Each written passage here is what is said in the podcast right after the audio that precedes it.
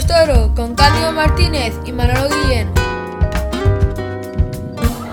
¿Quiere usted adquirir un hierro perteneciente a la Real Unión de Creadores de Toros de Lidia? Si la respuesta es afirmativa, desde este lunes y por primera vez en la historia de la Unión se ha iniciado una subasta a la que pueden acudir tanto personas físicas como jurídicas, sean o no asociados a esta Real Unión de Creadores de Toros de Lidia. Y si no lo tiene claro, no se preocupe, que tiene tiempo de decidirse hasta el próximo 21 de noviembre. Solo hay que dirigirse por escrito al secretario de la Unión en el Paseo Eduardo Dato número 7 de Madrid con su puja y a esperar a que haya suerte. Sean bienvenidos a la edición número 40 de su podcast favorito, a su podcast Hasta el rabo todo es toro. Saludamos ya a Cándido Martínez, que no sé si opta uno de estos hierros o si se lo está pensando. Cándido, ¿qué tal? Voy a, voy a pensármelo, Manolo. Buenas tardes. Pues nada, aquí estamos, intentando hacer lo mejor posible esta semana a través del programa. Pues tienes para escoger en esta primera subasta entre los hierros de Louro Fernández de Castro, Juan Pérez Tabernero Martín, La Gloria o Toros del Reino. Hoy les decimos que aprovecharemos para hacer balance de la temporada en Madrid capital y en toda la comunidad madrileña y quién mejor que Miguel Avellán, matador de toros en la Reserva Activa y actual director gerente del Centro de Asuntos Taurinos para informarnos de los logros conseguidos y de las nuevas actuaciones en las que se está trabajando. Y entramos ya en materia. Cándido, no ha habido muchos festejos en Europa, pero los más destacados sin duda han sido los que se han celebrado, por ejemplo, en las localidades de Niebla y Alicante. No hubo niebla en la localidad onubense de Niebla, pero sí hubo lluvia y un vendaval infernal que molestó a los toreros durante toda la tarde. Alfonso Oliva Soto y José Ruiz Muñoz echaron para adelante esta corrida mixta con toros de ganados de diferentes ganaderías, de Murube, de Buenavista, de Virgen María, en la que se repartieron tres y dos orejas respectivamente y ambos salieron a hombro junto al novillero Alfonso Alonso que cortaba tres orejas en la tarde de su debut con picadores. Y también ha habido festejos en Alicante, la cuarta edición del certamen para alumnos de escuelas taurinas que lleva el nombre de José María Manzanares, donde dos alicantinos han cortado un rabo. El sábado lo hacía Alejandro Troya de un novillo de Antonio López Gibaja y el domingo era Javier Cuartero quien paseaba otro rabo de un novillo de Daniel Ramos. Y en América, en Perú, se celebraba la segunda y accidentada corrida de la Feria de Lima en el Bicentenario Coso de Hacho y peor no pudo ser. Ferrera sufría una tremenda voltereta al entrar a matar al primero de la tarde. David Fandil Alfandi se resentía de la lesión de sus lumbares que tanto follón le dio hace unos meses y Ginés Marín escuchaba a Cándido tres avisos. Un Ginés Marín que estrenaba su nuevo apoderamiento con Carlos Zúñiga, hijo, después de finalizar esa etapa con Curro Vázquez hace, apenas unos días. Sí, bueno, ya lo comentamos aquí en el cambio de apoderamiento y bueno, eh, Zúñiga vuelve a apoderar a otro matador de toros después de su ruptura con Daniel Luque. Y bueno, un, torero joven como, como el extremeño y que tenga mucha suerte. Pues ojalá que tenga mucha suerte. El primer paso, la primera cuchara, una mosca, como dice aquel, ¿no? Pero bueno, esperemos que, esto no haya sido más que pues eh, un percance con la espada, que es lo que al final sucedió y seguro que Ginés Marín lo remonta porque además es un torerazo. Y también ha habido toros en México. En México ha habido varios triunfadores que han destacado por encima del resto en estos últimos días, como esas tres orejas y un rabo que paseaba Andrés Rocarrey en León y que salía a hombros en compañía de Diego Silvetti. Otras tres orejas y un rabo paseaba Isaac Fonseca en esa corrida que ofrecía la plataforma de Juan Toro desde Tlaxcala, en la que también salía a hombros Sergio Flores y cortaba una oreja Ernesto Javier Tapia Calita. Y ya está en México también Marco Pérez, el niño prodigio que daba una vuelta al ruedo en el Festival de Aguascalientes en el que cortaba dos orejones el mexicano Luis David Adame, un Luis David a quien hemos echado un poco de menos cándido en la temporada española, a ver si este 2024 de la mano de su apoderado Víctor López Caparrós le dan un poquito de chance porque es un torero con muy buenas condiciones. Seguro que sí, seguro que sí, Manolo. Además, ya en América está apuntando pues estos años ya de alternativa que, que, tiene. Y de la mano de, del gran taurino Víctor López Caparrón, seguro que, que, Luis David el año que viene va a hacer una buena temporada en España y se va a hablar mucho de él y ya van quedando muy pocos festejos por celebrarse en España. Para este sábado está previsto que se pueda celebrar el festival que se aplazaba en Guillena, en la provincia de Sevilla, en el que van a actuar los matadores Curro Díaz, Manuel Jesús El Cid, David Fandil Alfandi, si se recupera de esa dolencia de las lumbares en la que recaía este fin de semana en la plaza de Hacho, en Perú, Manuel Escribano, Alfonso Cadaval y el novillero Mariscal Ruiz, con novillos de Juan Antonio Ruiz Espartaco. Y en el capítulo de apoderamientos, el movimiento más llamativo de la semana, aunque no ha sido para nada sorprendente, ha sido la confirmación de ruptura entre el matador Ángel Tellez y su apoderado hasta ahora Simón Casas. Un Ángel Tellez que recuerden fue el triunfador de la Feria de San Isidro de 2022 y a quien en esta temporada de 2023 no le han terminado de rodar las cosas. Por su parte, Simón Casas junto a su socio Manuel Amador con esa UT Casas Amador van a seguir al frente de la plaza de Albacete durante las temporadas 2024 y 2025 como consecuencia de la prórroga que le ha concedido el ayuntamiento por la gestión realizada desde 2021. Cándido, esa ruptura entre Ángel Tedes y Simón Casas era, prácticamente cantada. Sí, bueno, la verdad que de mitad de temporada hacia adelante Ángel Tella ha tenido menos ocasión de, torear y, debido pues a que pasó San Isidro y, no salieron las cosas como, sobre todo el principio de temporada, no han salido las cosas como, como se, esperaba y lógicamente pues la fuerza del apoderado se la da el torero en la plaza. Y esto es así. Entonces, en el mundo del fútbol pasa algo parecido. Si no tenemos resultados, pues el entrenador es el primero que cae. Y en este caso es el torero, ¿no? Porque el entrenador que es Simón Casas, que es el que tiene los contactos las plazas y demás, si el torero no da motivos para que lo ponga en su feria o en plazas de otros empresarios, pues es imposible. Y el toreo es un aquí y ahora. Y hay que estar cada día un triunfo. Aquí no vale triunfar hoy y me espero a ver lo que pasa durante la temporada, porque ya el año que viene ya no vale. O sea que por eso lo que ha hecho Fernando Adrián esta temporada eh, ha salido tarde a Hombre en Madrid, pero es que después ha, salido 14 seguidas. Aquí todos los días hay que dar un golpe en la mesa. Lo que no vale, eh, ¿sabes? Porque hay mucha competencia, eh, están entrando toreros nuevos y aquí cada día hay que renovarse y hay que mm, rebuscarse dentro de, del propio torero cuando salga a la plaza que la gente vea cosas eh, actuales y si no embiste el toro, como luego dicen, tendrá que embestir el torero, ¿no? Muchas veces esta profesión es así de difícil y así de bonita, ¿no? Pero hay mucha competencia, como tú dices, y también muy poca paciencia, porque estamos hablando de toreros muy nuevos que han sido capaces de triunfar, por ejemplo, lo de Ángel Telles, en, plaza, en plazas de la repercusión y de la trascendencia y de lo difícil que tiene que ser ser capaz de, de templar los nervios y en el día de tu confirmación en Madrid de ser capaz de haber estado como él estuvo y dar esa dimensión. Y al final, cuando luego no ruedan las cosas, parece que muy pronto se olvidan los méritos contraídos en tan poco tiempo. Son eh, mm, matadores muy nuevos que también han toreado muy poco. hay que exigir un poquito de paciencia con ellos, a pesar de que obviamente esos resultados pues también tienen que saltar a la vista. Y un torero que ya lleva bastantes años de bagaje, bastante cocción, bastante madurez y por supuesto una gran solera, no otro que José Antonio Morante de la Puebla, que se ha dejado ver en Portugal en la caseta de la yeguada de Veiga Malte, donde mantuvo un encuentro con el presidente de la República Portuguesa, Marcelo Rebelo de Sousa, que siempre es bueno estar bien relacionado por esas alturas. Y también se le ha visto a Morante junto a los empresarios de la Plaza de Madrid, que se retrataban el otro día en el despacho de Morante de la Puebla, ese despacho que un día perteneció al gran Joselito el Gallo. Hasta la Puebla se desplazaron como responsables de Plaza 1 Rafael García Garrido y Víctor Zavala de la Serna para mantener ese primer encuentro y esa toma de contacto con Morante y con su apoderado, con Pedro Jorge Márquez, de cara la posibilidad de que Morante actúe en 2024 en las plazas de Plaza 1, como son las de Madrid y las de Valencia. Y a tenor de los sonrientes que parecían los empresarios, todo apunta a que Morante sí estará cándido en esas plazas y lo que es aún mejor, que Morante quiere seguir toreando en 2024 y ya se terminan de fulminar todos los vaticinios de los negacionistas que pensaban que finalmente Morante probablemente no continuaría en activo. Morante estará donde quiera y cuando quiera, ¿no? Dicen eso. Eh, supongo que su inicio de temporada volverá a ser el domingo de resurrección en Sevilla y a partir de ahí pues iremos viendo, ¿no? Estará, como te digo, donde, donde él le apetezca y cuando quiera. Ya lo tiene, digamos, casi todo hecho en el toreo y lo que queda pues es cada tarde pues disfrutar de, Morante, que es lo que tenemos que hacer los aficionados y valorar eh, esta figura del toreo de época que tenemos entre nosotros. Yo creo que aún le quedan cosas por conseguir y aún tiene estímulos más que suficientes para seguir en activo y seguir regando de torería todas las plazas del orbe taurino.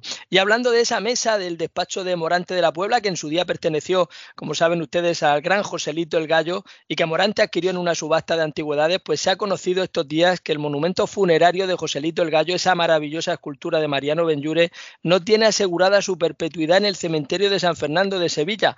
Las tasas que se pagan anualmente son de unos 12.000 euros y el abogado Joaquín Moekel se ha puesto manos a la obra para ver de qué manera se puede solucionar. No obstante, Jolines parece que en Sevilla siempre esté la figura de Joselito el Gallo en el aire. Son cosas que no ocurren, por ejemplo, con la figura de Juan Belmonte. Pero bueno, después de que derribaran esa monumental de Sevilla que se construyó por obra y gracia del propio Joselito el Gallo, ya se puede uno esperar cualquier cosa. Carnicería, charcutería, El Fraile Pequeño. Esencia de tradición desde 1972. Especialidad en embutido casero. Calle Ortega y Gasset 3, en Blanca, Murcia. Teléfono 968-778-555. Carnicería, charcutería, El Fraile Pequeño. Y ahora llega el momento de escuchar como cada semana esas anécdotas y curiosidades en las que bucea el gran Hilario Campoy. A ver con qué nos sorprende hoy. Hilario, es tu turno.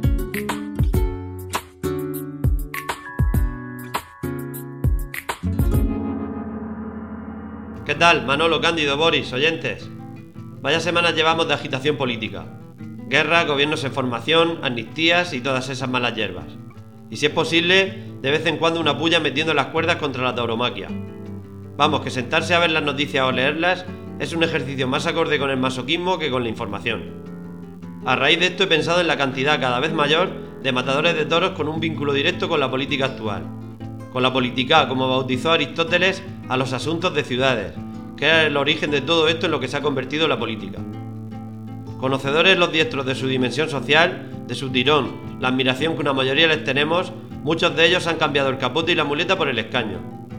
Recientemente Vicente Barrera, matador de toros y licenciado en Derecho, se estrenaba como vicepresidente de la Comunidad Valenciana. Julio Campano y Miguel Rodríguez, concejales en las Navas del Marqués y Moraleja de en Medio respectivamente. Y quizás uno de los más relevantes es Miguel Avellán, que dirige los asuntos taurinos de la Comunidad de Madrid, que entre otras competencias tiene la de dirigir la plaza más importante del mundo, las ventas del Espíritu Santo. Y creo que es acertado que dentro de los representantes políticos existan toreros que puedan defender en primera línea, entre otras cuestiones, la tauromaquia, con independencia del partido político que representen. Esto no se trata de ser de un partido u otro, se trata de defender el arte y el arte no tiene color. Y en eso sí que pueden enseñarnos los antecesores de estos toreros, que les precedieron en la representación política, porque aunque esto pueda parecer un esnovismo de los actuales matadores, ya hubo quienes se erigieron representantes del pueblo con anterioridad a los que les he nombrado.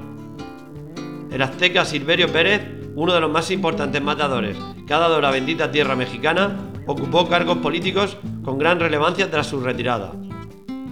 El faraón de Texcoco, que dicho sea de paso, cortó el primer rabo de la Plaza de México, ocupó diversos puestos políticos en su ciudad natal, llegando a ser presidente municipal de su ciudad seis años y a nivel nacional diputado federal. Muy relevante fue la figura de Luis Mazzantini. Ya como torero se mostró político y reivindicativo, y entre otras cuestiones impuso el sorteo de los toros, algo que en la época en la que toreaba, finales del siglo XIX, el matador más antiguo de acuerdo con el ganadero era el que hacía los lotes. Igualmente luchó y consiguió un notable incremento en, en las cantidades a percibir por todos los matadores de toros, y que se aseguraban unos mínimos por categorías de plazas, algo que perdura hasta el día de hoy. Ya pueden ver que don Luis, como era llamado por sus estudios de bachiller, tenía un espíritu político como torero, que le llevó a ejercer como tal cuando se cortó la coleta.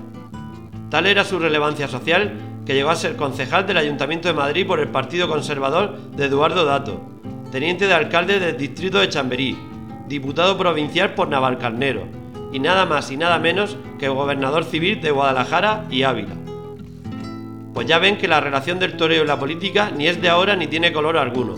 Y para que vean ustedes que lo que digo no es falso, quiero terminar este paseillo citando a Melchor Rodríguez, matador de toros y político que fue conocido como el Ángel Rojo, ya que durante la guerra salvó y liberó a miles de presos sin mirar su ideología política, y que acertadamente dijo que se podía morir por las ideas, pero no matar por ellas. Ojalá que en la convulsión actual de barbaries que existe en el mundo, alguien se pare y piense en ello. La cita de un matador de toros. Señoras y señores, tomen nota y hasta el próximo paseillo.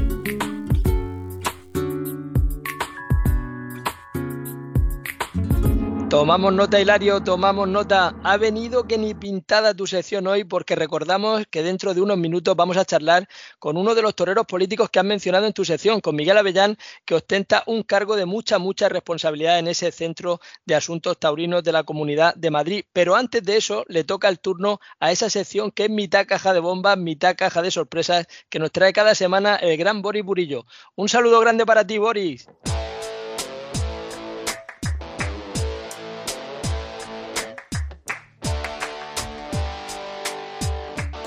Un saludo radioyentes, Cándido Hilario Manolo.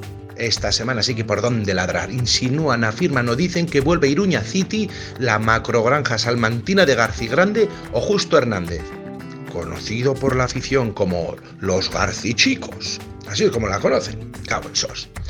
Está la afición pamplonesa con un espíritu jotero de tomo y lomo, al saber que probablemente nos den esto, esto que cuando debutó en el 2015 con el Juli delante fue el bochorno nacional, con unas fotos donde se veía al Juli poner cara como si estuviera delante del Leviatán y delante tenía unos toreznos, con los pitones partidos, con un comportamiento borreguil y hay unas fotos que dieron la vuelta, me cago en sos que eso fue el bochorno. Pues el comportamiento borreguil es lo que necesitan los que se ponen delante. Y uno pues no es lo que quiere eso para City. Pero eso no lo quieren ni los de Iruña City, ni uno, ni los que corren el encierro. Y resumiendo, como me ha resumido un gran aficionado de Lorca, una patada en los bemoles para la mal llamada Feria del Toro. Feria del Encaste Domé y con bolitas, que este año con bolitas han salido todos menos los de Escolar Cebadi y Miura. Y a todos con los que he consultado, pues dedican todo tipo de improperios a la posibilidad de la inclusión de esta macrogranja de gorregos en la mal llamada Feria del Toro.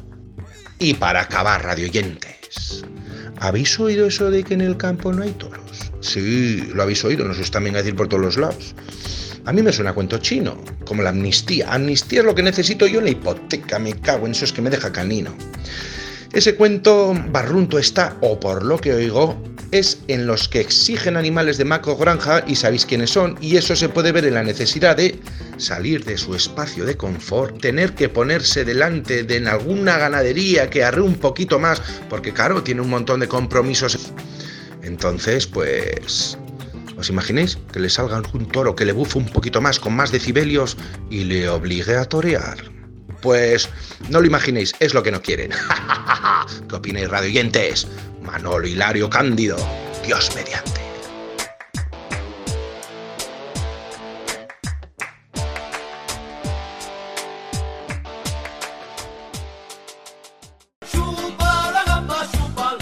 El gastroshow de moda en Lorca se llama Mariscos a lo Bestia. Si vienes, comerás bien, beberás, cantarás, reirás, te emocionarás, pero sobre todo, irás con ganas de volver. Restaurante La Peña, Mariscos a lo Bestia. Información y reservas en mariscosalobestia.es y en el 608 88 06 82. Carretera de Águilas Antigua. Si quieres pasarlo bien, Mariscos a lo Bestia. Ahora sí, ahora ya sí que nos está esperando al teléfono el maestro Miguel Avellán. Le pedimos permiso para ocuparnos de unos breves asuntos de interés y ya entramos con él para hablar en profundidad de todo lo que está sucediendo y de todo lo que se está cociendo taurinamente hablando en la Comunidad de Madrid.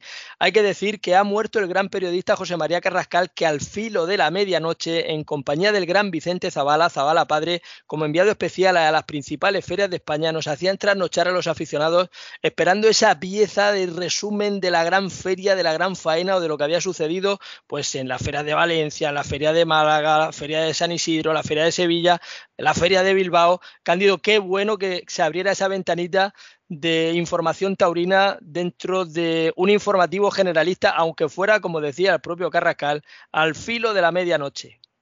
Así es, Manolo. La verdad que ha sido un referente en el mundo del periodismo. Deberíamos de tomar muy buena nota y actualmente en todos los telediarios debería de haber una nota informativa de todas las ferias más principales de España. Porque no olvidemos que el toreo es cultura y que la cultura es nacional y es de España. Y yo creo que en todos los telediarios pues debería de haber un apartado, igual que hay para el fútbol, para el tiempo y para otra, otra serie de cosas que a lo mejor no importan prácticamente nada, pero para las ferias más importantes donde, donde los toreros han triunfado y se han jugado la vida, yo creo que merecen un respeto y que, eh, eh, como digo, en esos telediarios de mediodía o de por la noche, pues esa noticia de eh, han cortado cuatro orejas en Bilbao, José Tomás, ha cortado dos orejas en Madrid, quien sea. Y de alguna manera, igual que la Feria de Sevilla, la Feria de Valencia, hay ferias tan importantes y tan, y tan, y tan bonitas que esas noticias a los aficionados, a tantas personas mayores que no pueden desplazarse, que no pueden ir, pues sería de alguna manera una ventana de información para que ellos la pudieran seguir en sus noticias de cada día. Porque yo siempre pienso en mi madre, ¿no? Porque mi madre ya está mayor y, no la puedo llevar a la plaza, ¿no? Y, muchas veces cuando mm, hay toros, pues mamá por la tele y, y ella pues sigue viendo las noticias, sigue viendo toros para todos los domingos pues cosas de las personas mayores y de alguna manera eso hace que sigan enganchados. Pero claro, mm, actualmente lo que, lo que hacemos es la desinformación, el desenganchar a, los aficionados y entonces pues claro, es, es, muy difícil el mantener las fiestas vivas cuando no tenemos el, el, hilo de unión que tenemos que tener con la televisión, que es lo que ve todo el mundo, sobre todo el telediario, ¿no? Por eso don José María Carrascal hacía ese, esa ventanita con, con Vicente, con don Vicente Zavala, que claro, eh, todo el mundo pues se sentía, pues, digamos, enganchado a esas noticias, ¿no? Pues un abrazo para toda la familia de José María Carrascal, por supuesto que sí. También para la del recordado Vicente Zavala, de que no nos olvidamos después de dibujar aquella etapa tan gloriosa del toreo. Y otra persona que ha fallecido, un torero, en estos últimos días, Manolo Corona, que fue matador de toros y después se hizo banderillero de Morante de la Puebla en sus comienzos. Aunque se le considera de Coria del Río, había nacido Manolo Corona realmente en Ginebra, en Suiza, por lo que es probablemente el primer matador de toros nacido en Suiza que se sepa. Descanse en paz, Manolo Corona y otras noticias más agradables, como por ejemplo que en Madrid se acaba de inaugurar el cuarto curso de periodismo taurino que dirige David Casas. Se inauguraba hace unos días con la presencia del matador Borja Jiménez, con el gran triunfador de la Feria de Otoño de Madrid, que compartía sus vivencias con los alumnos de este curso de periodismo que llega ya a esta cuarta edición. Y hay que darle la enhorabuena a todos los que son capaces de mantener iniciativas tan loables como esta que hace David Casas. Hay que decir también que el notario Fernando Gomar realiza una donación económica a la Escuela Taurina de Cataluña con los beneficios de un libro, un tratado jurídico notarial que escribió en pandemia con su hermano y al conocer el mérito y la forma en que están resistiendo todos los que componen la Escuela de Tauromaquia de Cataluña con el maestro Enrique Guillén a la cabeza y todos esos novilleros y novilleras que están ahí, que tienen todo el mérito del mundo, pues Fernando Gomá que es presidente del Instituto Juan Belmonte y que también pertenece a la directiva de la Fundación del Toro de Lidia, él a título particular va a realizar esta donación económica que a buen seguro va a ser muy bien aprovechada. Enhorabuena por iniciativas como esta también, la de Fernando Gomá. Carnicería, charcutería, El Fraile Pequeño. Esencia de tradición desde 1972. Especialidad en embutido casero. Calle Ortega y Gasset 3, en Blanca, Murcia. Teléfono 968-778-555. Carnicería Charcutería El Fraile Pequeño. Y ahora sí, a Madrid nos vamos.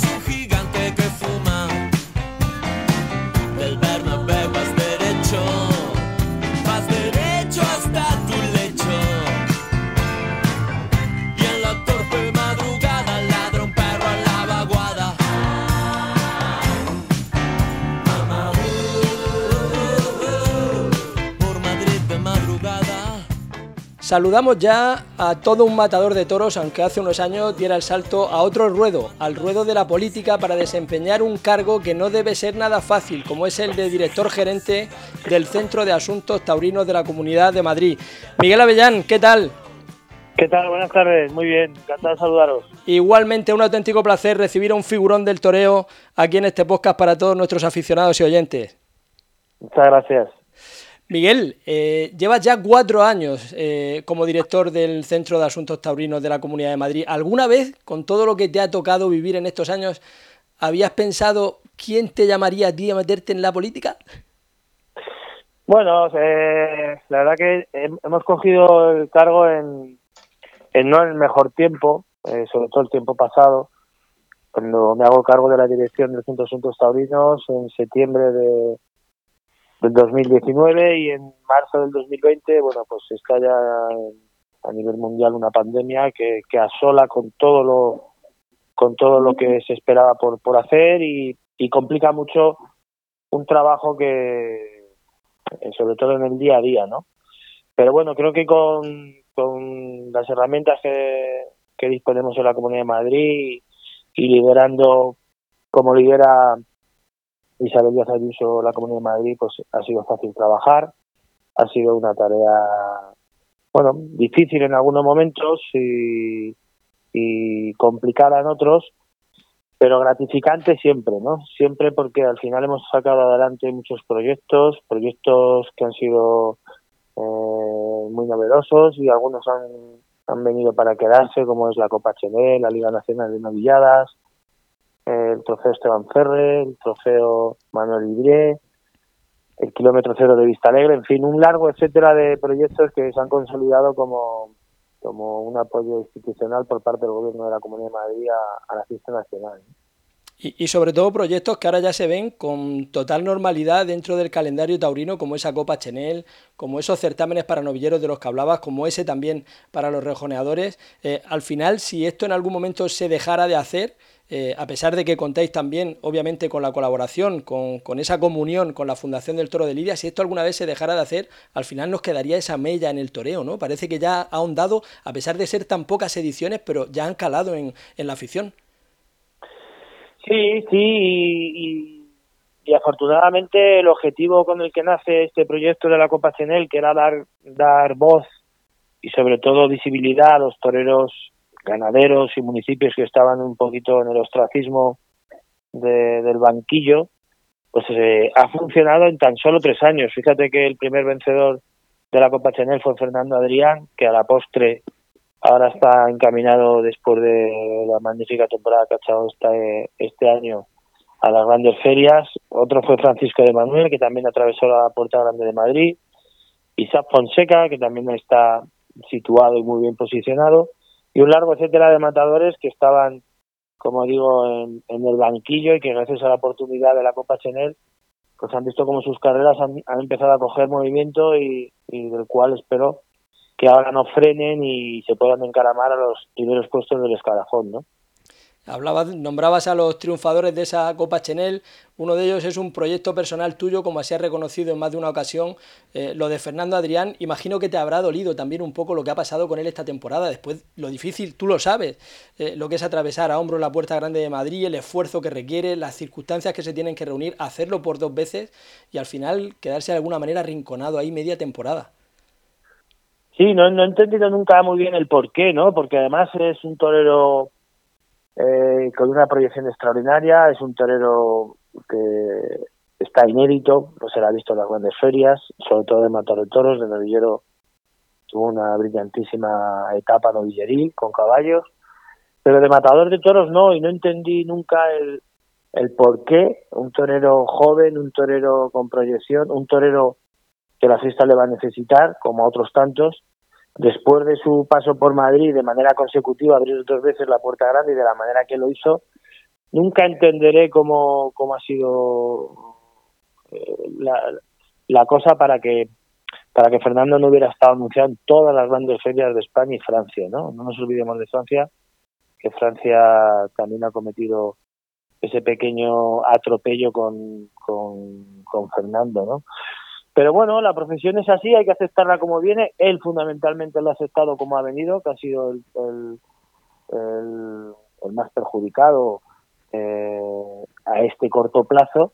Pero yo creo que con las eh, herramientas que él tiene con la proyección de torero que tiene y con la temporada que ha echado, eh, que creo que ha sido poco más o menos que de récord, pues eh, seguro que estamos ante una futura figura del toreo que espero que nos dé muchas tardes de toros a los aficionados, a los que hemos creído y creemos en él. Y bueno, pues que al final quede como una anécdota después de los años que, que después de dos puertas grandes en Madrid, pues no le dieron el sitio que merecía, ¿no? Totalmente, de acuerdo. Y de cara a la próxima edición de la Copa Chenel, todavía es pronto, pero imagino que ya estaréis trabajando muy en serio en ello, sobre todo para tratar de limar algunos de los detalles que despertaron un poco más curiosidad también cuando se estaba celebrando la edición actual, la del presente 2023, ¿no? Bueno, eh, ten en cuenta que la Copa Chenel es un proyecto que nació a ciegas, que cuando nació, nació con esa idea primera que era de, de dar luz y visibilidad a unos festejos que estaban en, en peligro de, de, no volverse a celebrar en municipios de la Comunidad de Madrid y de, y de pensar en toreros que, que necesitaban eh, este empujón, ¿no? En la primera edición lo he contado muchas veces, eran 18 matadores, siguen siendo los mismos. Nos costó muchísimo trabajo que, que la profesión creyera en ese proyecto. De ahí que, que al final los matadores anunciados, pues había eran muy dispares, ¿no? Desde Fernando Roleño, que tenía, creo recordar, 20 años de alternativa, a toreros de alternativa muy reciente, ¿no? Ya para la segunda edición sí que es verdad que ya tuvimos más de más de una media medio centenar de, peticiones para poder participar y lo del año pasado ya se desbordó, ¿no? Fueron 106 solicitudes para poder participar en la Copa Chanel y había que asentar unas bases para hacer una pequeña criba con todos los respetos y siempre con, con, total transparencia para para que los toreros que finalmente fueran eh, los, los que iban a traer la Copa Chanel o justamente todo lo contrario, los que no iban a poder participar, pues que cada uno supiera los motivos, ¿no? Pues eh, hay un montón de toreros preparados, es también lo que ha demostrado la Copa Chanel, porque había competencia. Y te saluda ya Cándido Martínez, que él es mozo de espadas y va con alguno de esos toreros pues que eh, les gustaría en algún momento poder tener opción a entrar en esa Copa Chenel para poder darse a conocer, ¿no? Porque al final no deja de ser un trampolín. Eh, Cándido, te escucha Miguel Avellán. Maestro, buenas tardes y muchas gracias por estar aquí con nosotros. ¿Qué tal? Buenas tardes, muchas gracias, Cándido. Desde el primer día que Manolo me anunciaba que lo íbamos a tener con nosotros, ya tenía el gusanillo en el estómago, ¿no? Porque con la seriedad y la y la y el respeto que usted siempre se ha vestido de luces, pues para nosotros era un auténtico privilegio que, que una figura tan representativa como usted para el toreo actual, pues para nosotros era un auténtico lujo, como digo, que estuviera con nosotros. Eh, mirando, mirando atrás, maestro, mirando atrás, eh, recordaba el antiguo gobierno que había en la Comunidad de Madrid, no, no quiero hablar de política, y actualmente lo que tenemos, y la verdad que muchas veces los taurinos eh, nos falta un poquito de memoria para, reconocer el gran trabajo que están haciendo, como usted bien dice, con el gobierno de, doña Isabel Díaz Ayuso, pero por supuesto con su trabajo, porque para mí el acierto número uno ha sido el poner la figura de un matador de toros al frente de, la Comunidad de Madrid en el tema de asuntos taurinos, ¿no? Porque si la Copa Chenel está, el circuito de novilladas eh, y, todo lo que usted ha comentado anteriormente es gracias a que ahí hay un profesional que, sabe lo que la fiesta necesita y en este caso la, Comunidad de Madrid, ¿no? Pero ya no solo la Comunidad de Madrid, es toda España, ¿no? Porque como usted bien dice, ya el año pasado tuvo un montón de solicitudes de matadores de toros que si no fuera por la Copa Chenel no tendrían ese escaparate para poder eh, darse a conocer o para poder demostrar cosas que por desgracia y, como está el toreo actualmente es muy complicado. Bueno, muchas gracias. Eh, sí que es verdad que, la presidenta eh, ha sido y es eh, una persona valiente, una persona de unos principios eh, férreos y inamovibles y me brindó la oportunidad hace ya más de cuatro años de, poder ser el primer profesional con un cargo de una responsabilidad política y, bueno, al al cabo de esos cuatro años, la verdad que estamos muy contentos, no solo del trabajo realizado, sino, como decía, de, que el trabajo eh, ha visto sus frutos eh, dependiendo del origen que se, que se buscaba, ¿no? En este caso, uno de los proyectos más importantes que, hemos conseguido ha sido, como bien decís, la Copa Chenel, ¿no?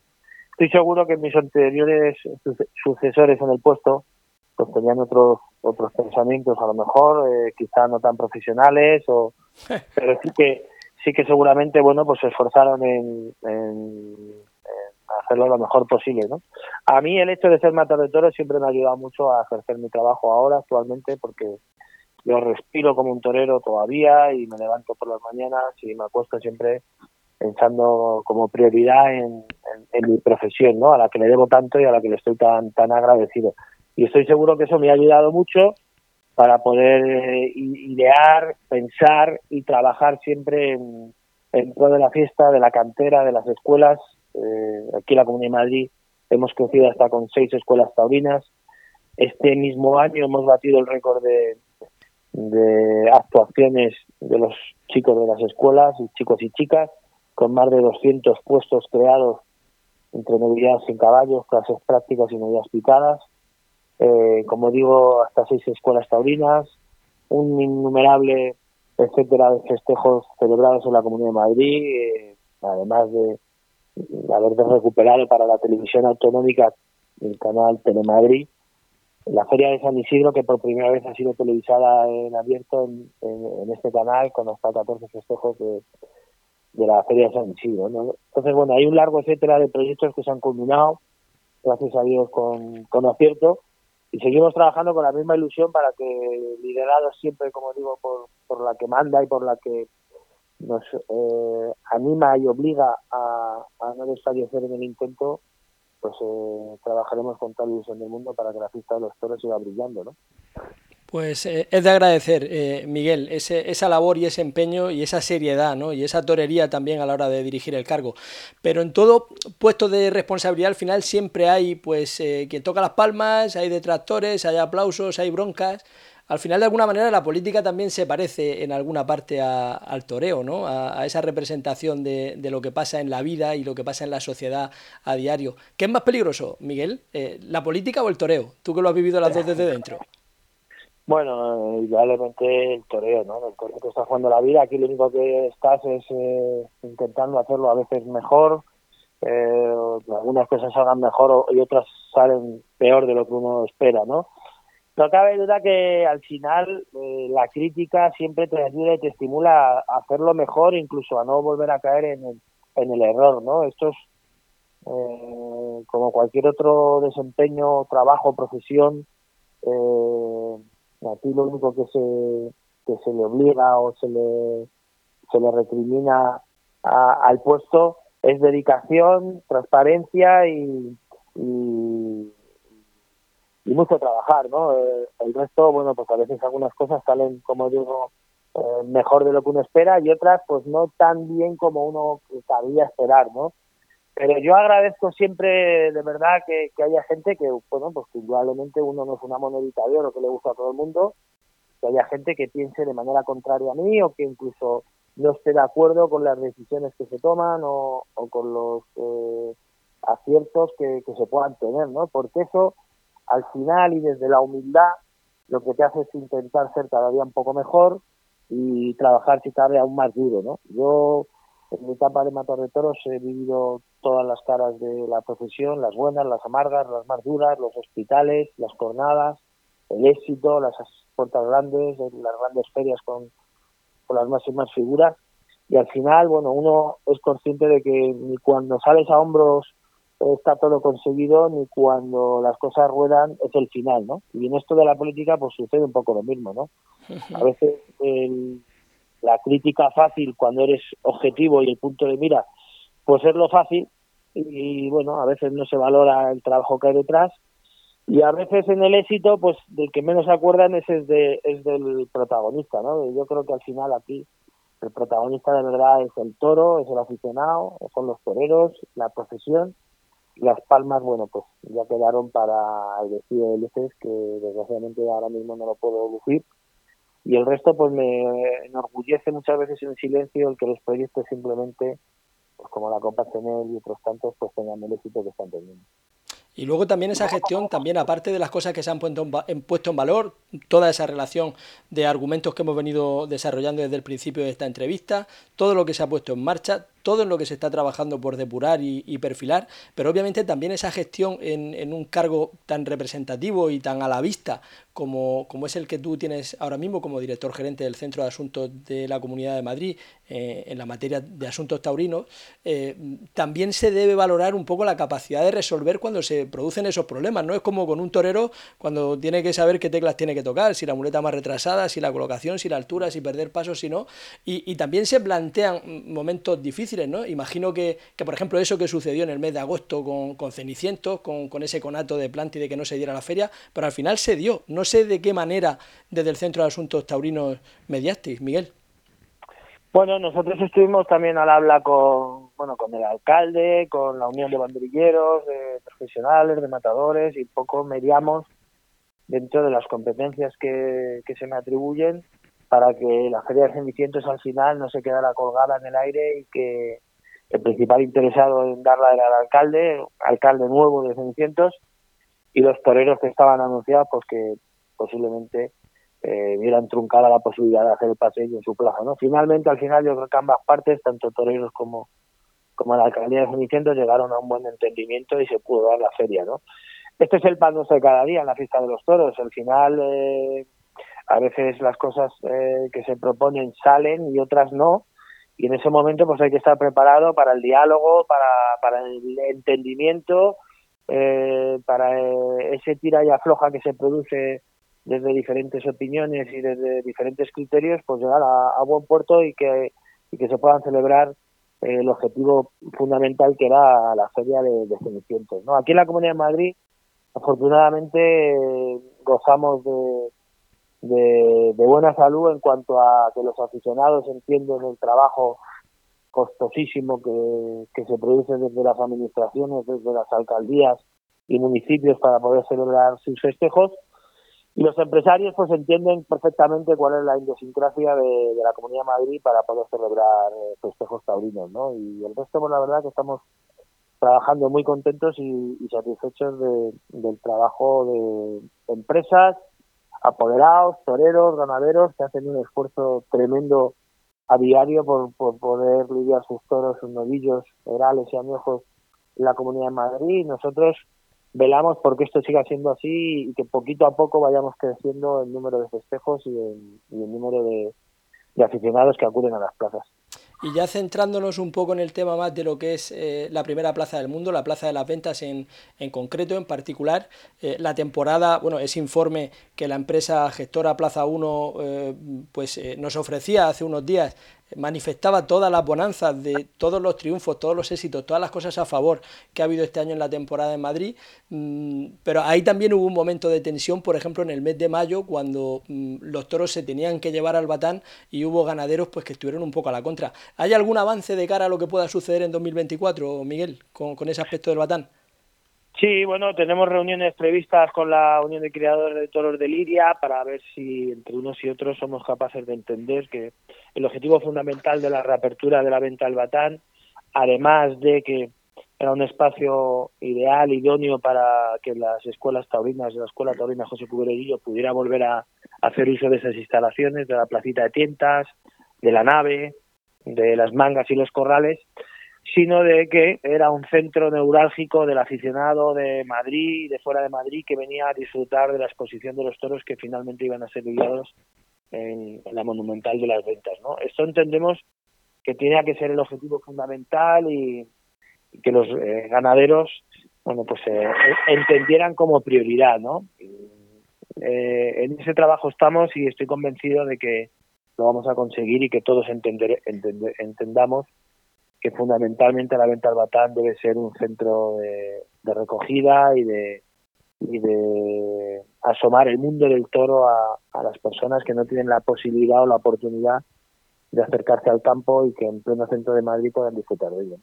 Por supuesto que sí, haber vuelto a ver esos tallos verdes de torería en el Batán después de esos años que hubo de ostracismo con, con otros gobiernos. La verdad que es muy de agradecer que hayáis dado entre todos, porque ahí jugáis la Comunidad de Madrid y también el Ayuntamiento, ese paso, ese paso al frente. Y Miguel, hay también otra inquietud. Muchos aficionados preguntan acerca de mm, lo que ocurre con el botellón eh, en las ventas. Eh, ¿Eso qué camino puede tomar para que sea algo razonable, que permita que vengan los jóvenes también al toreo, pero mm, de alguna manera no lo sé qué inquietudes podéis tener al respecto, Miguel? Bueno, eh, sí que es verdad que al final eh, es un tema educacional, ¿no? De, que creo que todos debemos entender que todos hemos sido jóvenes, ahora ya algunos no lo somos tanto, pero todos hemos sido jóvenes y a todos nos ha gustado disfrutar de más de una opción de divertimiento y, de, estar en un espacio lúdico eh, como pueda ser eh, un edificio como la Monumental de las Ventas, donde además de disfrutar de su actividad principal, que es la de celebrar festejos taurinos, podamos disfrutar de al aire libre, eh, tomar un, refresco, una copa, después de, acudir a un espectáculo taurino, ¿no? Yo creo que todos debemos entender que, bueno, que la, juventud a veces, eh, bueno, pues eh, no siempre tiene por qué ser especialmente taurina o aficionada, pero tiene derecho a poder disfrutar de un espacio, como digo, como es el de la Monumental de las Ventas, ¿no?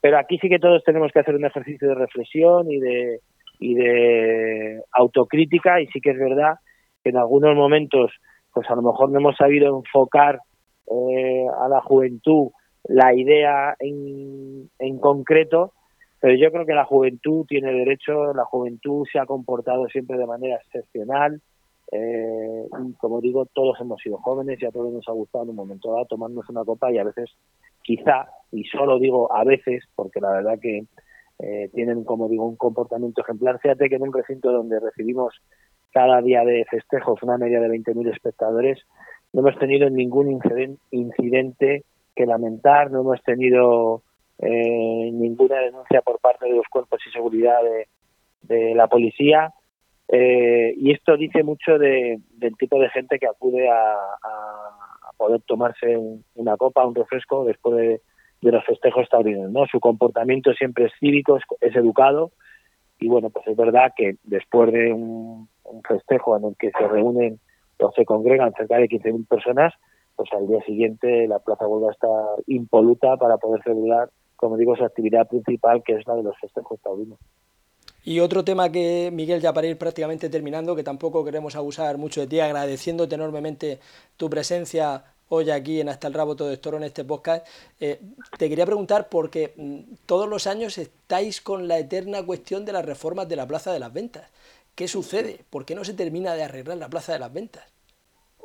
Bueno, ya el año pasado acometimos una obra de cerca de dos millones de euros para la reforma eh, integral de la Plaza Toros y seguimos en ello, ¿no? Ten en cuenta que al final el trabajo administrativo se dilata mucho en el tiempo porque son es un edificio declarado de bien de interés cultural, con lo cual el patrimonio está muy encima de, de todas las obras que se realizan en el en el coso de la monumental de las ventas para que para que sean eh, de una perfecta ejecución, ¿no? Eh, como digo, ya hemos acometido muchas obras de, cerca de dos millones de euros, además de la amplitud en los tendidos bajos y altos de las escaleras que suben hasta, hasta los tendidos altos. Y ahora seguidamente, bueno, pues eh, entramos en un plan nuevo en el que se van a cometer obras de mayor calado, que a lo mejor no son tan visibles al ojo del aficionado que se acerca a la Plaza de Toros, pero que sin lugar a dudas son necesarias en una plaza que es casi centenaria y que necesita, bueno, pues además de, una, un lavado de cara, de cara, entre comillas, pues una reforma importante, ¿no? Y además, eh, a los que habéis tenido la suerte de acudir a la Plaza de Toros de las Ventas, daréis cuenta de que es un edificio faraónico, ¿no? Un edificio de unas dimensiones eh, tremendamente grandes y con la complejidad, como digo, de que al ser un, monumento y un edificio declarado BIC, pues esto complica mucho a la hora de la rápida ejecución de las, de las, de las obras. Oye, y, con el tema de lo de la pendiente, eh, del ruedo, esa pendiente a la que siempre se queja Morante de la Puebla, porque no sé si habrá algún otro matador, ¿hay algo previsto dentro de, ese, de esa reforma estructural o de esas modificaciones o esos trabajos que se hagan?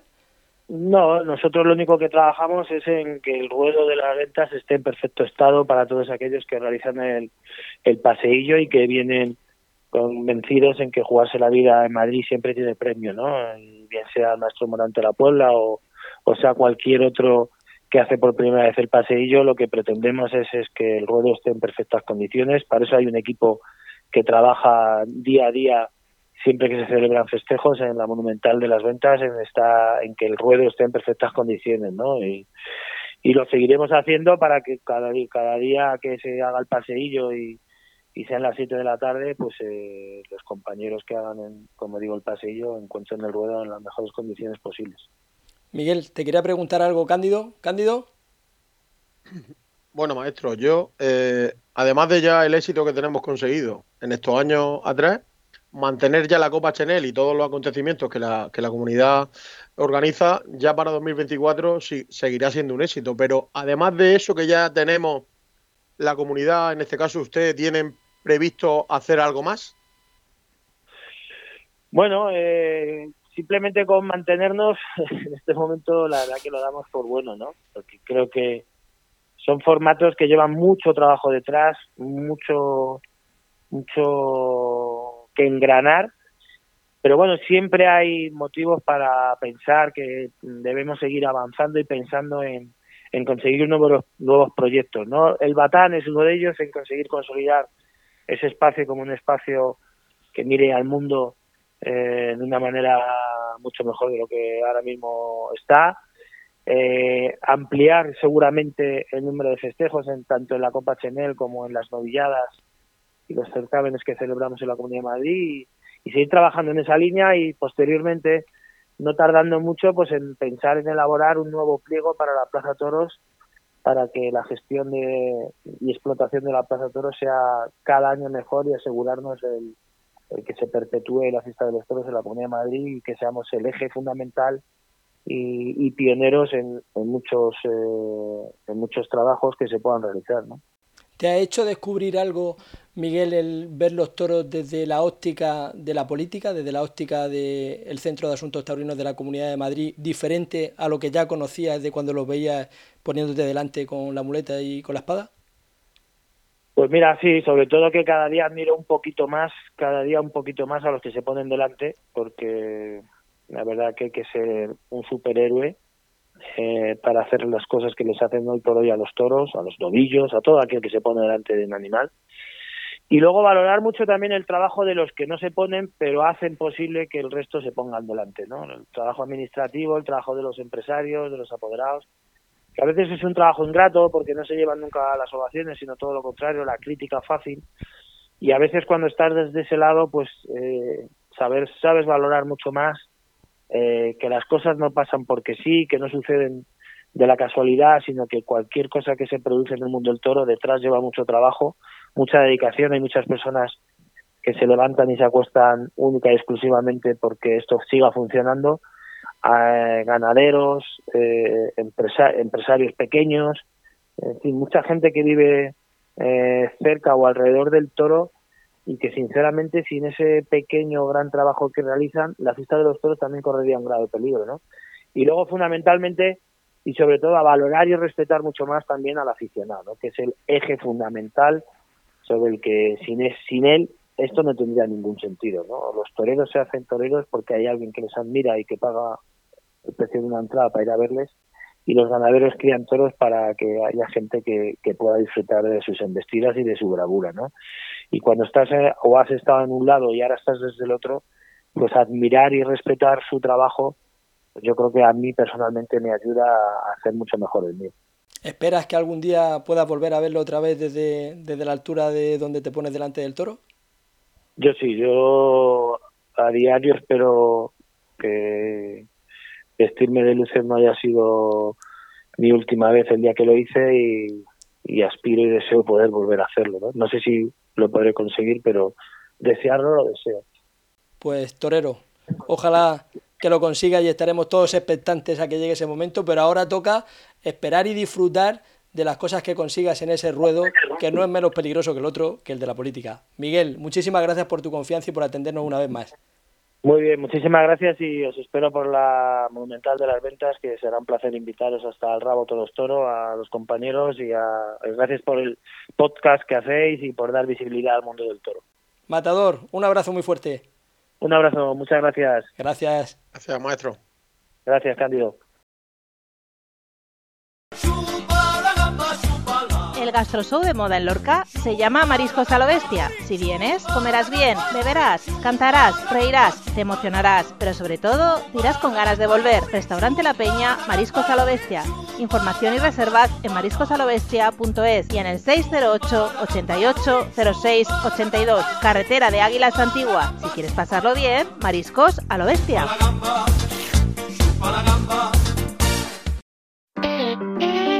Hola, soy Paco Ureña y yo también escucho el podcast Hasta el Rabo, todo es toro. Un saludo.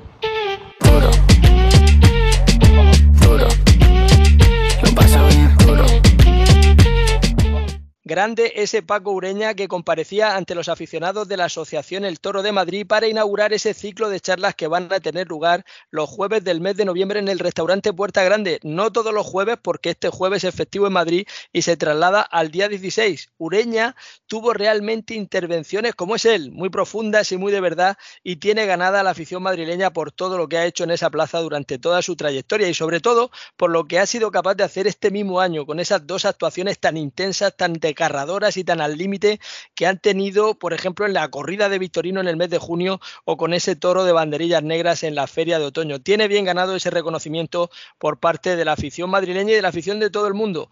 Y otro murciano que triunfa en los ruedos es Emilio Serna, que lo hacía el otro día en Perú, en Yacuabamba, a plaza llena, donde cortaba tres orejas y salía a hombros junto al extremeño Alejandro Fermín. Lidió Emilio un lote muy duro, muy duro de la ganadería de San Pedro.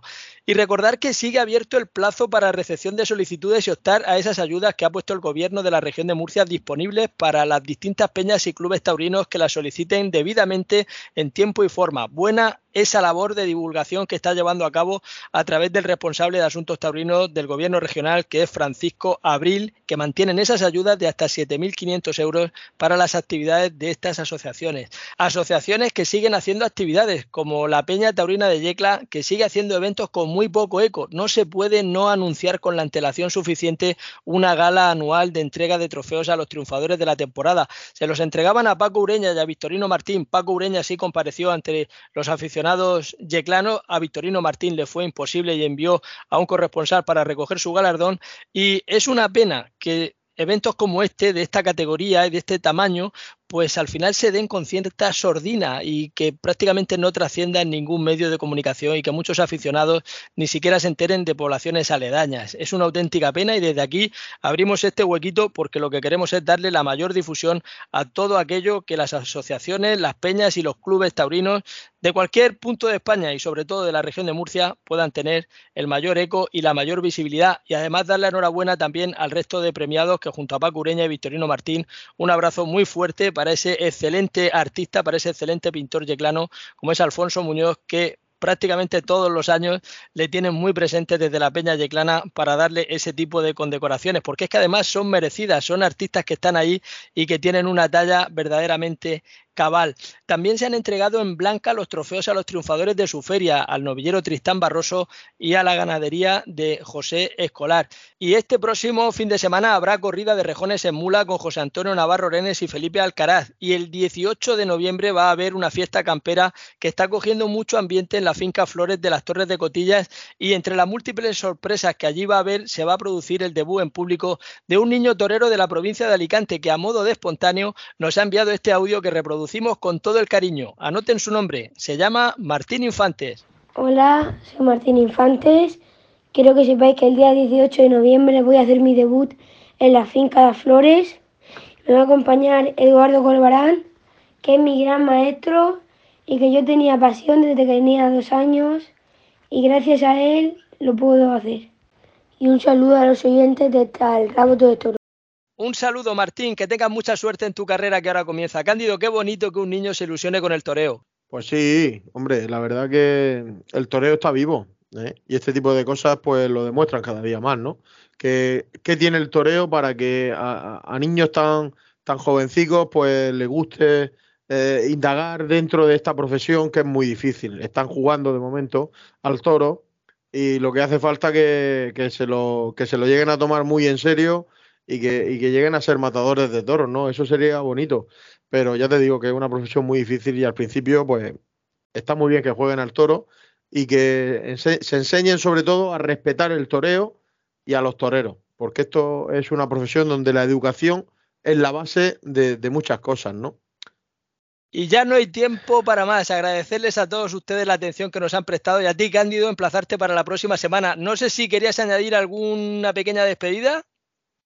Bueno, Manolo, no, tampoco. La verdad que ha sido un programa intenso. Hemos tenido al maestro Miguel Avellán, que para nosotros ha sido una responsabilidad tremenda tenerlo y, por supuesto, volver a agradecerle el que haya estado con nosotros y, y nos haya dado, bueno, no diría en exclusiva, ¿no? Pero que haya mantenido esta conversación con nosotros y para todos los que nos escuchan, de hablar tan claro también de, de, lo bueno que está haciendo por la Comunidad de Madrid y sobre todo por el toreo, porque no nos olvidemos que lo que está pasando en Madrid es bueno para todos.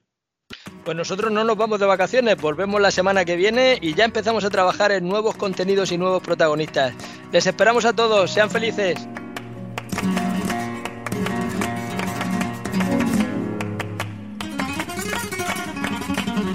Hasta el rabo todo toro con Cándido Martínez y Manolo Guillén.